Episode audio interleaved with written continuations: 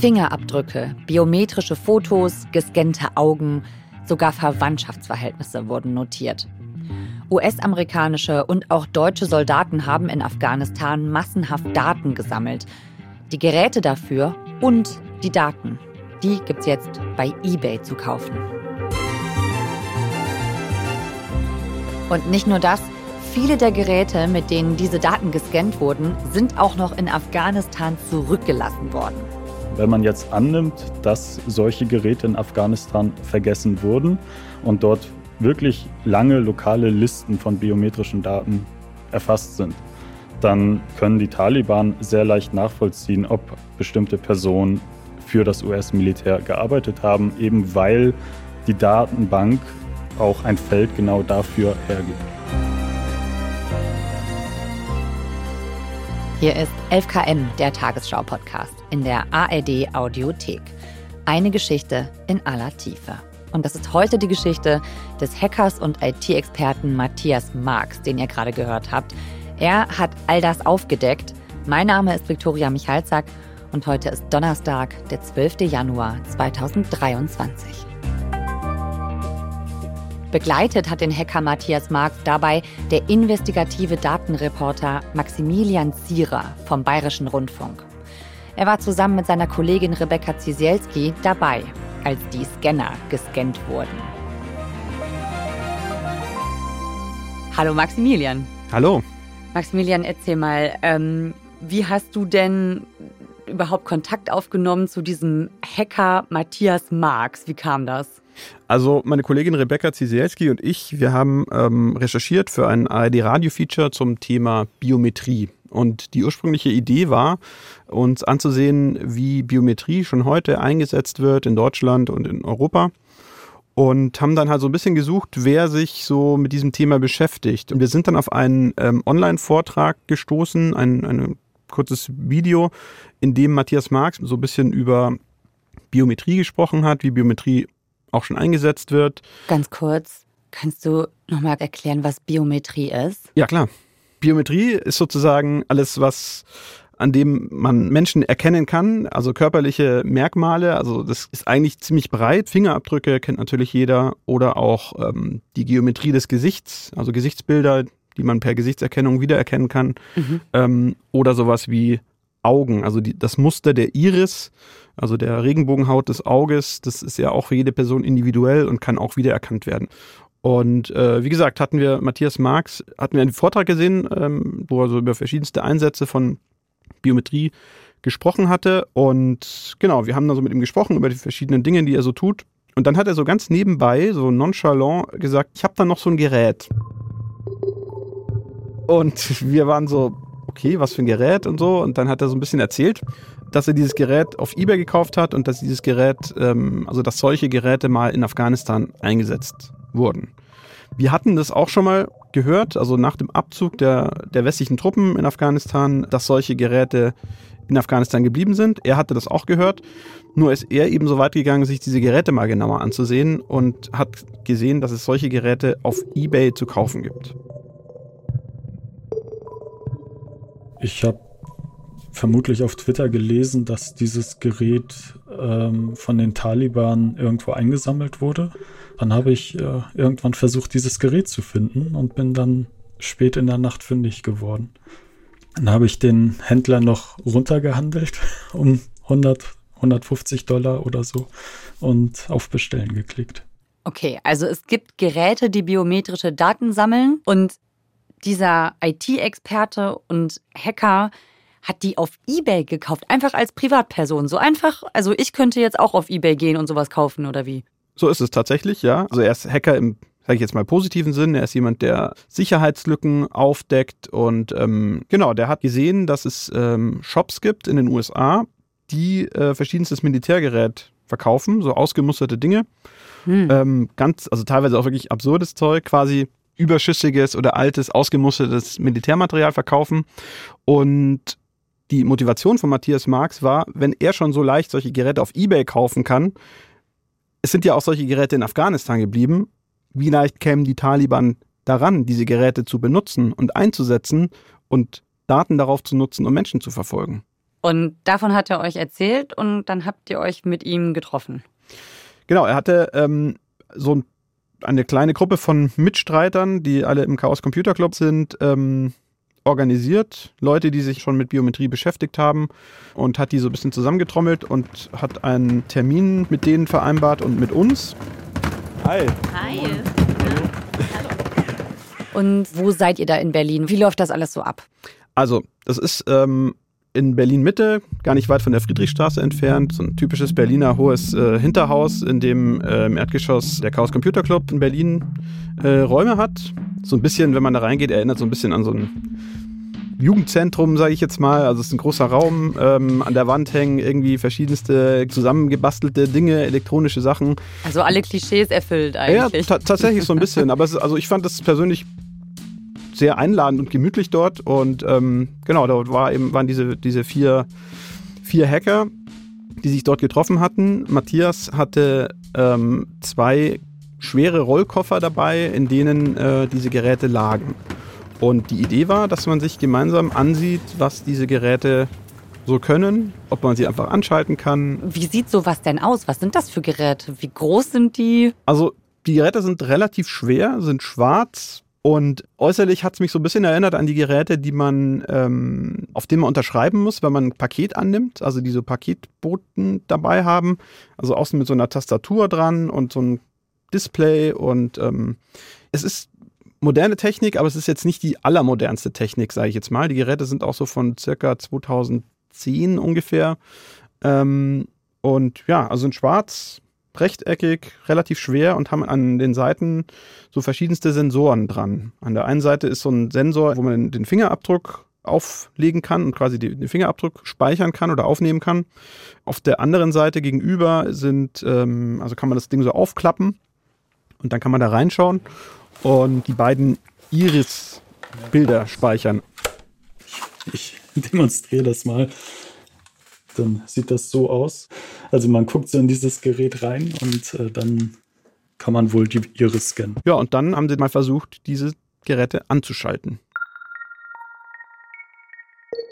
Also es war, ja, man muss sagen, es war so ein bisschen lustiger Moment. So, und jetzt kommt das geheime Passwort. Ja. Jawohl. Ja, funktioniert.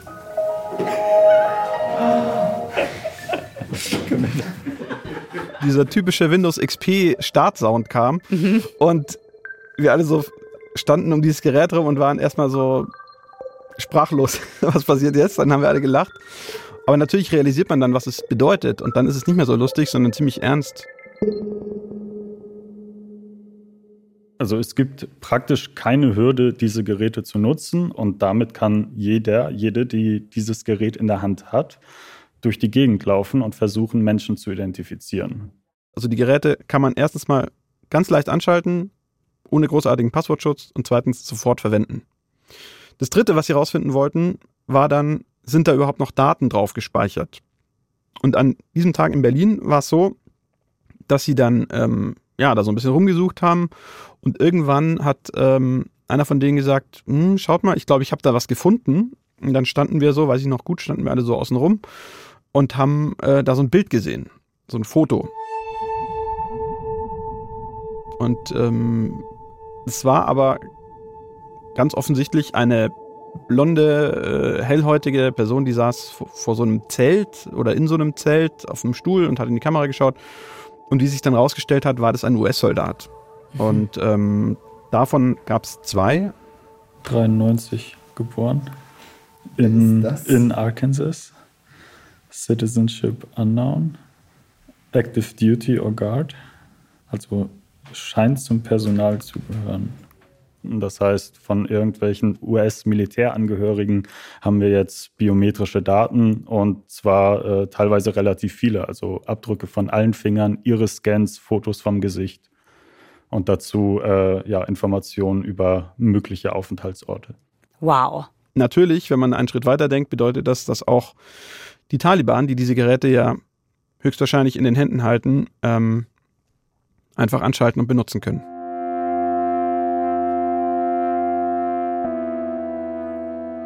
Wir sind danach ähm, ja, über viele Monate mit Matthias Marx in Kontakt geblieben und eines Tages im Sommer 22, das muss so im August oder Anfang September gewesen sein, meldete er sich bei uns und ähm, sagte uns, dass wir, dass er uns was zeigen möchte. Etwas, das er uns auch nur angedeutet hatte am Telefon. Und meine Kollegin Rebecca Zieselski ist dann nach Hamburg gefahren und hat sich dort mit ihm getroffen. Und ja, da hat er uns einen Fund präsentiert. Okay, du warst da nicht dabei, aber du warst zugeschaltet oder genau, ich war gemacht? ja, ich war zugeschaltet. Wir hatten also telefoniert und ähm, Rebecca war vor Ort und hat sich von ihm das zeigen lassen.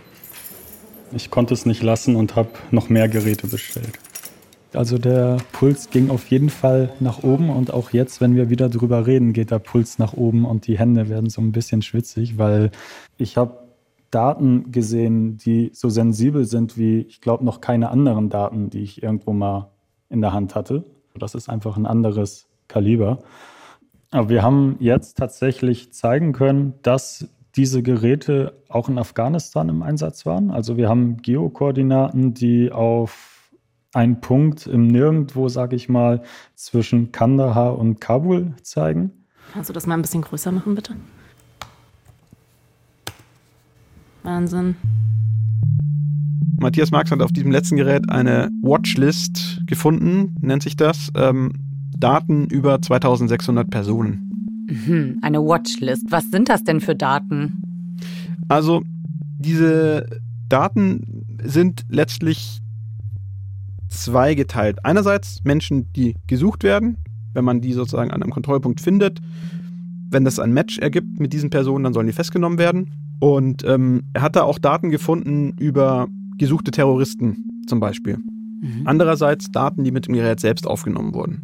Hier tauchen Dinge auf wie Checkpoint Enrollment. Das heißt, da war eine Person vermutlich einfach an einem Checkpoint. Von Menschen, bei denen eindeutig dabei stand, dass sie zum Beispiel früher für die Polizei oder für das afghanische Militär gearbeitet haben. Das war letztlich der Beweis dafür, dass diese Geräte in den Händen der Taliban sehr gefährlich sein können, weil ja, sie damit Menschen eindeutig als frühere Polizisten, als frühere Soldatinnen oder Soldaten des afghanischen Militärs oder auch als ja sowas wie Ortskräfte identifizieren können. Es ist einfach krass zu sehen, dass da wirklich solche Daten drauf sind, so dass das nicht einfach nur Vermutungen waren, so dass sich da Leute nicht einfach nur das schlechtmöglichste ausgemalt haben, sondern das schlechtmöglichste ist eingetreten. Das ist schwer für uns, für alle Außenstehenden genau nachvollziehen, wer jetzt ganz konkret wie stark bedroht ist. Also die Organisation Human Rights Watch zum Beispiel kennt viele Berichte davon, ähm, dass Menschen in Afghanistan genau dafür verfolgt werden, dass sie früher für die Polizei gearbeitet haben, dass sie früher für das afghanische Militär gearbeitet haben oder eben als Ortskräfte. Und ähm, ja, auf diesem Gerät, das Matthias Marx gekauft hatte, äh, waren genau solche Informationen hinterlegt. Okay, also jetzt eben nicht nur körperliche Merkmale, sondern auch all mögliche anderen Infos und Notizen über die Person. Genau, also es war die Möglichkeit besteht, da sehr, sehr detaillierte Informationen über die Menschen einzutragen, bis hin zu Verwandtschaftsverhältnissen. Wer ist dein Bruder, wer ist deine Schwester, wer ist dein Vater, wer ist dein Kind, irgendwelche Zugangsberechtigungen für Militärbasen, äh, natürlich die Nationalität. Also einer der Hacker hat es beschrieben als mobiles Einwohnermeldeamt. Das trifft es irgendwie so ganz gut. Und dazu muss man sagen, das ist ja nur ein Gerät. Also Matthias Marx hat ja ein Gerät, ich glaube, er hat fünf gekauft. Auf einem hat er so eine äh, Datenbank gefunden. In Afghanistan sind ja über tausend, möglicherweise viele tausend Geräte zurückgeblieben. Und man kann sich vorstellen, dass da vermutlich, ja, auf jedem dieser Geräte möglicherweise solche Daten gespeichert sind und ähm, potenziell sehr viele Menschen in Gefahr sein könnten. Warum wird das überhaupt gemacht? Warum sammelt man diese Daten? Warum wurde so viel gescannt mit diesen Geräten in Afghanistan? Also die Amerikaner haben da den Begriff Identity Dominance geprägt. Also es ging sozusagen darum, die Feinde aus der Anonymität zu holen. Das Ganze ging so los, dass man ähm, also relativ bald nach dem Anfang des Afghanistan-Kriegs es eine Serie von Terroranschlägen gab und diese IEDs, also diese Improvised ähm, Explosive Devices, also selbstgebaute Bomben letztlich, ja, eingesetzt wurden, um westliche Soldaten zu töten. Und auf einigen dieser selbstgebauten Bomben hat man Fingerabdrücke gefunden und äh, so ging es los, diese Fingerabdrücke systematisch in eine Datenbank zu speichern Und dann hat sich das immer weiter gesteigert. Also wir haben da so ein ähm, Biometriehandbuch des US-Militärs auch gesehen, steht ganz eindeutig drin, je mehr Afghanen wir enrollen, also speichern, je mehr Daten wir sammeln, äh, desto besser für uns. Und letztlich war das eine Art moderner Kriegsführung, einen möglichst Vollüberblick über die Bevölkerung Afghanistans zu bekommen. Hm. Und die Bundeswehr war ja auch in Afghanistan. Wurde denn vom deutschen Militär auch ähm, mit diesen Scannern gescannt? Ja, es wurde mit äh, diesen Scannern durch das deutsche Militär gescannt. Es gibt dazu auch ein, ähm, das nennt sich Memorandum of Understanding, also eine Vereinbarung zwischen dem deutschen Verteidigungsministerium und dem US-Verteidigungsministerium und darin wird auch sehr genau beschrieben, wie sozusagen die, die deutsche Bundeswehr, auf welcher Grundlage oder ja, wie die deutsche Bundeswehr diese Daten sammelt und an, an, an wen sie die weitergibt, nämlich an die USA. Also die Daten, die die deutschen Soldaten und Soldatinnen in Afghanistan gesammelt haben, wurden an das US-Militär übergeben. Wie viele dieser Geräte jetzt eindeutig von der Bundeswehr eingesetzt worden sind, ist unklar. Es gibt Informationen darüber, dass es vielleicht nur eine kleine äh, zweistellige Zahl ist, aber letztlich ist es, also macht das Bundesverteidigungsministerium dazu auch keine Angaben. Was sagen denn die Verantwortlichen dazu? Also wir haben das amerikanische Verteidigungsministerium, das deutsche Verteidigungsministerium und die NATO mit den Erkenntnissen konfrontiert. Wir haben sie denen vorgelegt. Hi, this is Maximilian Zierer from German Public Broadcaster Bayerischer Rundfunk. Uh, I just wanted to follow up uh, with an email I sent about two weeks ago. And Die Antworten waren, muss man sagen, ziemlich dünn. Also, wie gesagt, das US-Verteidigungsministerium hat uns gesagt, äh, es sind 1200 dieser Geräte ans afghanische Militär übergeben worden und nicht wesentlich mehr. Das Bundesverteidigungsministerium, kurz zusammengefasst, hat uns gesagt, es liegen keine Informationen zu diesem Sachverhalt vor. Mhm. Okay. Also sehr viele Menschen in Afghanistan wurden mit diesen speziellen Geräten gescannt mit dem Ziel, Terrorismus zu bekämpfen, aber es wurden eben auch Ortskräfte, Helfer, Helferinnen und Passanten damit erfasst. Genau, also wir hatten ähm, über eine deutsche NGO und auch über andere Kanäle Kontakt aufgebaut zu Menschen in Afghanistan und haben eine Person ganz detailliert verfolgt. Der war früher für die Gesellschaft für internationale Zusammenarbeit tätig und hat in deren Auftrag Polizisten und Polizistinnen ausgebildet in Afghanistan. Und ähm, er war nach dem Abzug der westlichen Truppen weiterhin in Afghanistan und ähm, wir haben ja immer wieder mit ihm, mit ihm Kontakt gehabt. Wir hatten, er hat schlechtes Internet und deswegen haben wir uns ganz viele Sprachnachrichten hin und her geschickt. We are under the threat, under the direct uh, threat of uh, uh, killing, torturing and, uh, and jailing. Ja, er hatte große Angst, dass ihm genau das passiert. Er wusste, dass seine Daten aufgenommen worden sind, als er angefangen hat, für die für die Deutschen zu arbeiten letztlich. Also seine Daten wurden jetzt nicht mit so einem Gerät gespeichert, sondern die wurden in einer Polizeistation aufgenommen aber er wusste einfach nicht, wo sind diese Daten gelandet? Sind die vielleicht auf irgendwelchen Geräten mittlerweile? Man muss dazu sagen, das Thema Biometrie war nicht seine Hauptangst. Seine Hauptangst war gefunden zu werden, aber das Thema Biometrie hat da sozusagen nochmal eins draufgesetzt. Und ähm, wir haben ihn, wie gesagt, über mehrere Monate begleitet und er hat dann auch einen Antrag bei der deutschen Bundesregierung gestellt, dass er eben anerkannt wird. Und ja, wir hatten eigentlich schon nicht mehr damit gerechnet, von ihm nochmal was zu hören, weil wir wirklich längere Funkstille hatten. Wir haben seinen Namen dem deutschen Außenministerium geschildert, äh, genannt und auch den seiner Frau. Und irgendwann meldete er sich dann bei uns.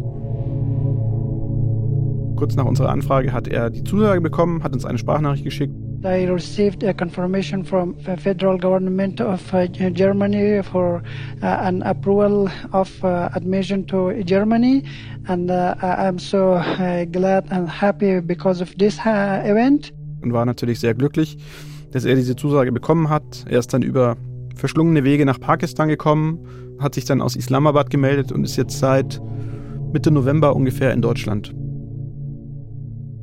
Okay, also er ist rechtzeitig aus Afghanistan rausgekommen, bevor jemand seine Daten gefunden hat. Wie ist es denn jetzt mit diesen ganzen anderen Daten, die der IT-Experte Matthias Marx gefunden hat? Was macht er denn jetzt damit? Also Matthias Marx hat gesagt, er will diese Daten löschen und vernichten. Er hat auch, muss man sagen, uns keine komplette Kopie dieser Daten gegeben. Also er ist da sehr, sehr vorsichtig, was mit diesen Daten äh, passiert. Wir haben sie gesehen, wir haben sie verifizieren können, also konnten bestätigen, dass es echte Daten sind, aber er war sehr vorsichtig damit, diese Daten irgendwo hin zu verteilen. Also die Daten liegen bei ihm und ähm, sein Vorsatz ist, diese Daten zu löschen. Mhm. Was denkst du denn jetzt nach der Recherche? Was bleibt für dich da übrig davon? Ich glaube, es war keine böse Absicht dahinter, diese Daten aufzunehmen und man wollte nicht, dass die letztlich in die falschen Hände geraten. Aber man hat die großen Risiken, die bei solchen großen Datensammlungen immer dabei sind, ignoriert, nicht ernst genug genommen und dass jetzt das eingetreten ist, was man eigentlich vorher schon hätte wissen können, nämlich dass diese Daten irgendwann mal sich verselbstständigen und in falsche Hände geraten, dass genau das eingetroffen ist, ist natürlich sehr erschütternd. Und wenn man in die Zukunft blickt, ähm, kann man nur hoffen, dass eine Lehre daraus gezogen wird, dass man in Zukunft sorgsamer mit solchen Daten umgeht, dass man solche Daten regelmäßig löscht, dass man sozusagen dem ja, Mantra der Datensparsamkeit folgt und solche Geräte besser sichert und dass genau das eben nicht passiert, dass ein letztlich diktatorisches Regime so ein unfassbares Tool in die Hand bekommt, um Menschen zu verfolgen. Oder man es einfach auf Ebay kaufen kann.